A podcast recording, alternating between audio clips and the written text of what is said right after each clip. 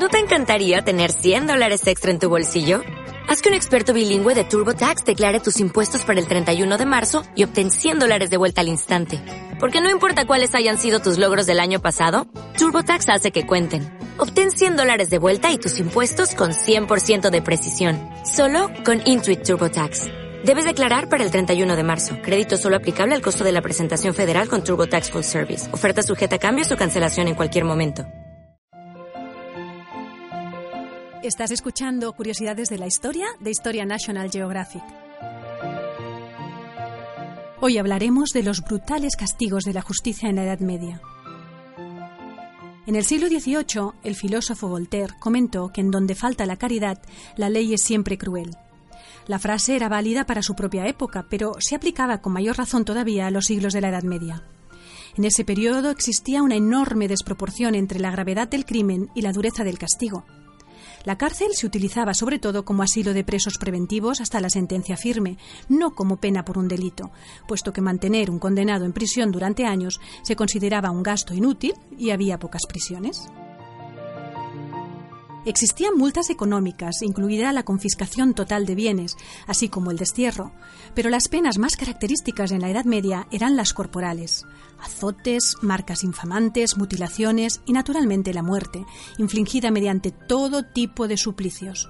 Acostumbrados a los horrores de la guerra y la incertidumbre de la vida, presa de un sentimiento constante de inseguridad, los hombres y las mujeres de la Edad Media creían que la justicia se basaba en el antiguo ojo por ojo y diente por diente, y que la violencia había que castigarla con la violencia.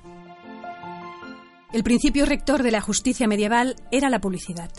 Los castigos debían servir como escarmiento para el delincuente y también como advertencia al resto de la población, y por eso se llevaban a cabo en público en presencia de la comunidad, para demostrar visualmente las consecuencias de alterar el orden establecido.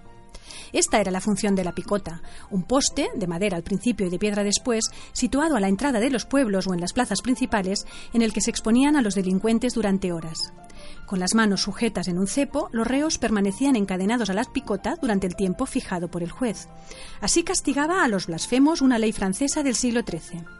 Al que habla mal de Dios y la Virgen hay que ponerlo en el cepo durante una hora al día en presencia del pueblo. Otros castigos implicaban la mutilación del cuerpo del reo, una práctica habitual en la justicia de la Edad Media. Se la consideraba eficaz por su efecto disuasorio y también respondía a la idea de que había que castigar el órgano por el que se había cometido el delito. De esta forma, el robo se castigaba con la amputación de manos, incluso en pequeños hurtos cuando el ladrón no podía pagar una pena económica.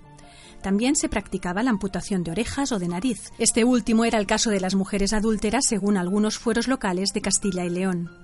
Estas mutilaciones servían como marcas para reconocer a los delincuentes, lo que podía provocar confusiones.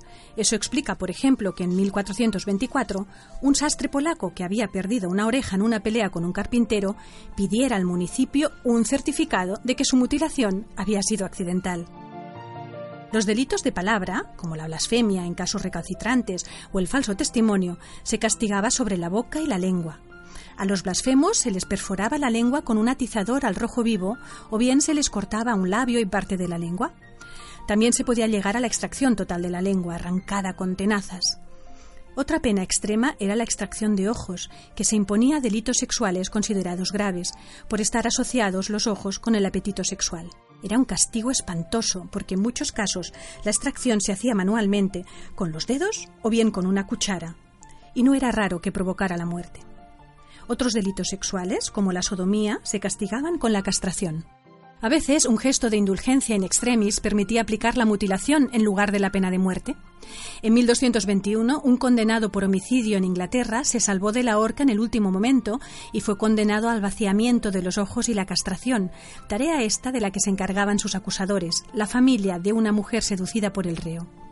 Fue un milagro que pudiera recuperarse del brutal castigo. Un rey inglés, Juan Sin Tierra, perdonó a su sobrino al que acusaba de traición y ordenó castrarlo, lo que le provocó la muerte.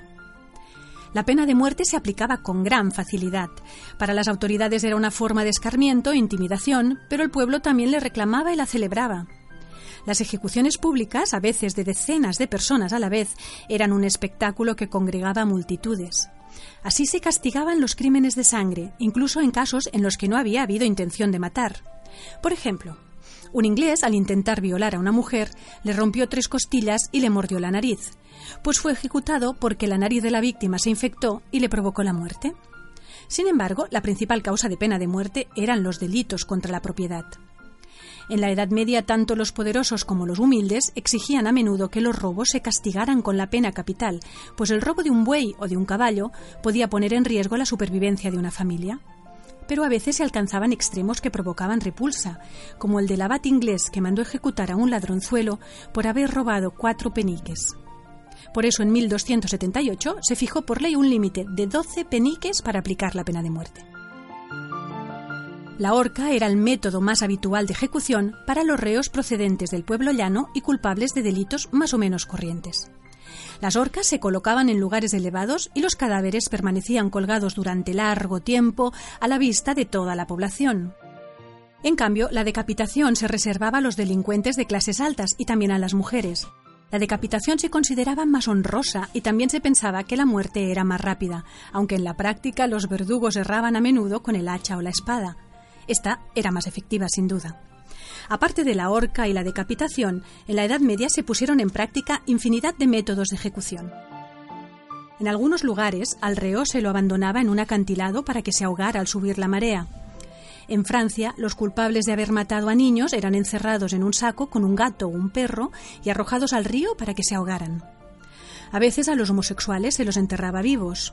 Y en Francia estaba arraigado el método del escaldamiento, consistente en sumergir a los culpables en calderos con agua o aceite hirviendo.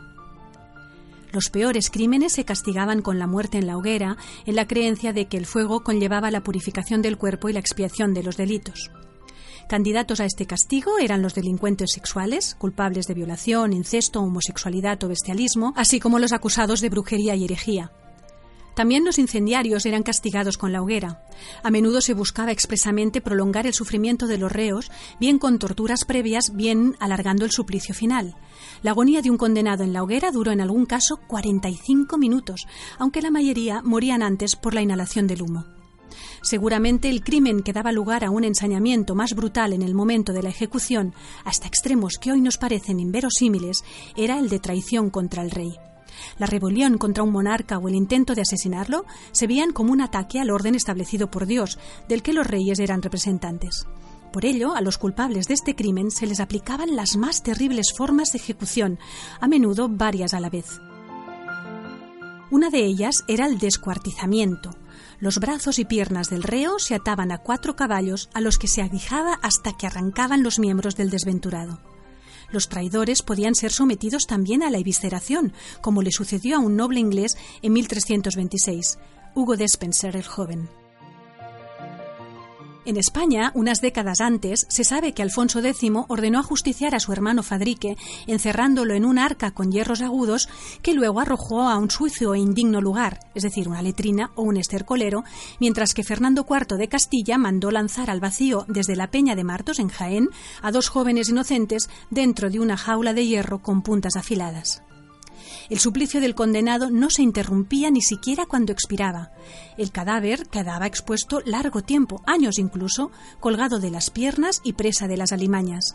Convenía dejar grabado en la mente de las gentes el castigo que les esperaba si se atrevían a violar la ley.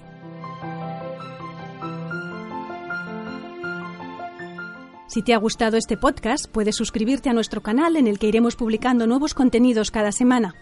Además, recuerda que también puedes suscribirte a la revista Historia National Geographic en formato digital o en papel a través de la web historiang.com barra suscripción.